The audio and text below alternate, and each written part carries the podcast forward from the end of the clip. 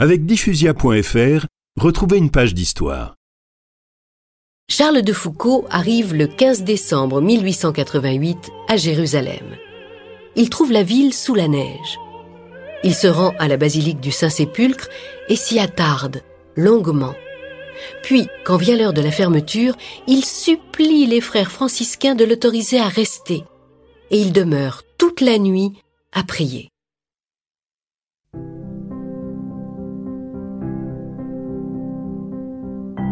Le lendemain, Charles entame son long périple en Terre Sainte, qui doit le mener sur le chemin parcouru par Jésus il y a près de 2000 ans. Il gagne le jardin de Gethsemane sur la pente du mont des Oliviers, là où Jésus a tant souffert. Le 24 décembre, il est à Bethléem pour célébrer l'anniversaire de la naissance du Christ. Puis il se rend sur le lieu où la Vierge Marie fit visite à Élisabeth. Et enfin, il arrive à Nazareth et y reste quelques jours. On le retrouve à Cana, où le Christ changea l'eau en vin.